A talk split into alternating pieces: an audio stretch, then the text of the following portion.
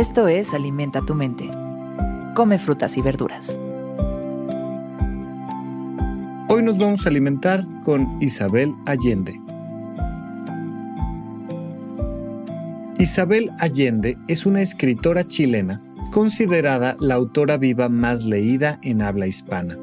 Ha sido editora y directora de diferentes publicaciones y su estilo de escritura lo cataloga como memorias, ya que sus obras pertenecen a reflexiones, cartas, recuerdos sueltos, etc.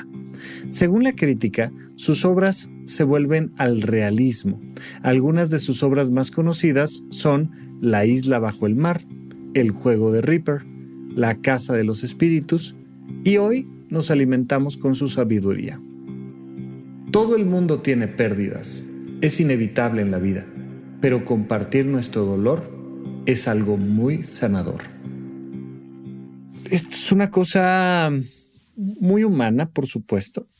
Lo podemos ver en todas las personas, lo podemos ver particularmente en todas las artes, pero últimamente me lo he estado topando mucho eh, en las personas que se dedican a escribir y que te dicen, mira, cuando tú vas escribiendo, te vas abriendo heridas y las vas cerrando al mismo tiempo. Y aquí Isabel Allende nos dice, pues es que la vida así es, la vida duele, la vida tiene pérdidas, ¿no? Ya, lo decía, eh, este, las cuatro grandes verdades del Buda, la vida es sufrimiento, pero pues eso es inevitable, nos dice Isabel Allende. ¿Qué vas a hacer con eso? Pues aquí te dejo una recomendación. Compártelo.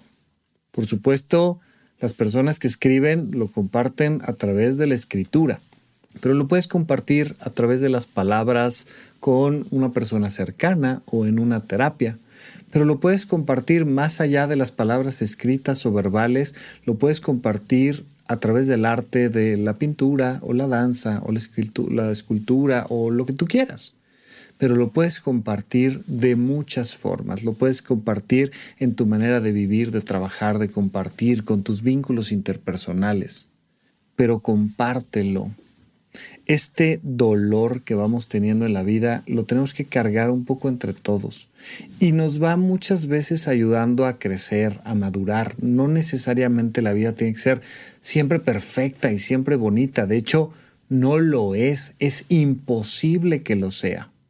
Y por tanto, vale la pena que estos traguitos amargos los podamos ir compartiendo, compartiendo, compartiendo, y te vas a dar cuenta de que es un proceso muy sanador, e incluso es un proceso de madurez.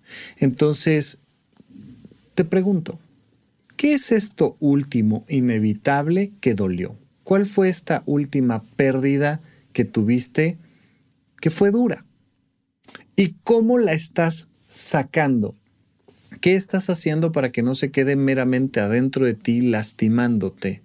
¿Qué estás haciendo con esta vida que duele, que cuesta, pero que además puedes compartir y no estás compartiendo?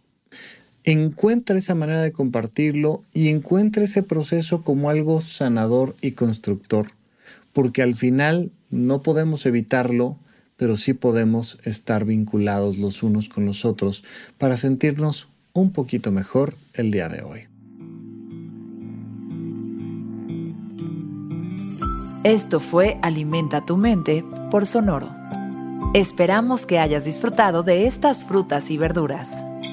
Puedes escuchar un nuevo episodio todos los días en cualquier plataforma donde consumas tus podcasts.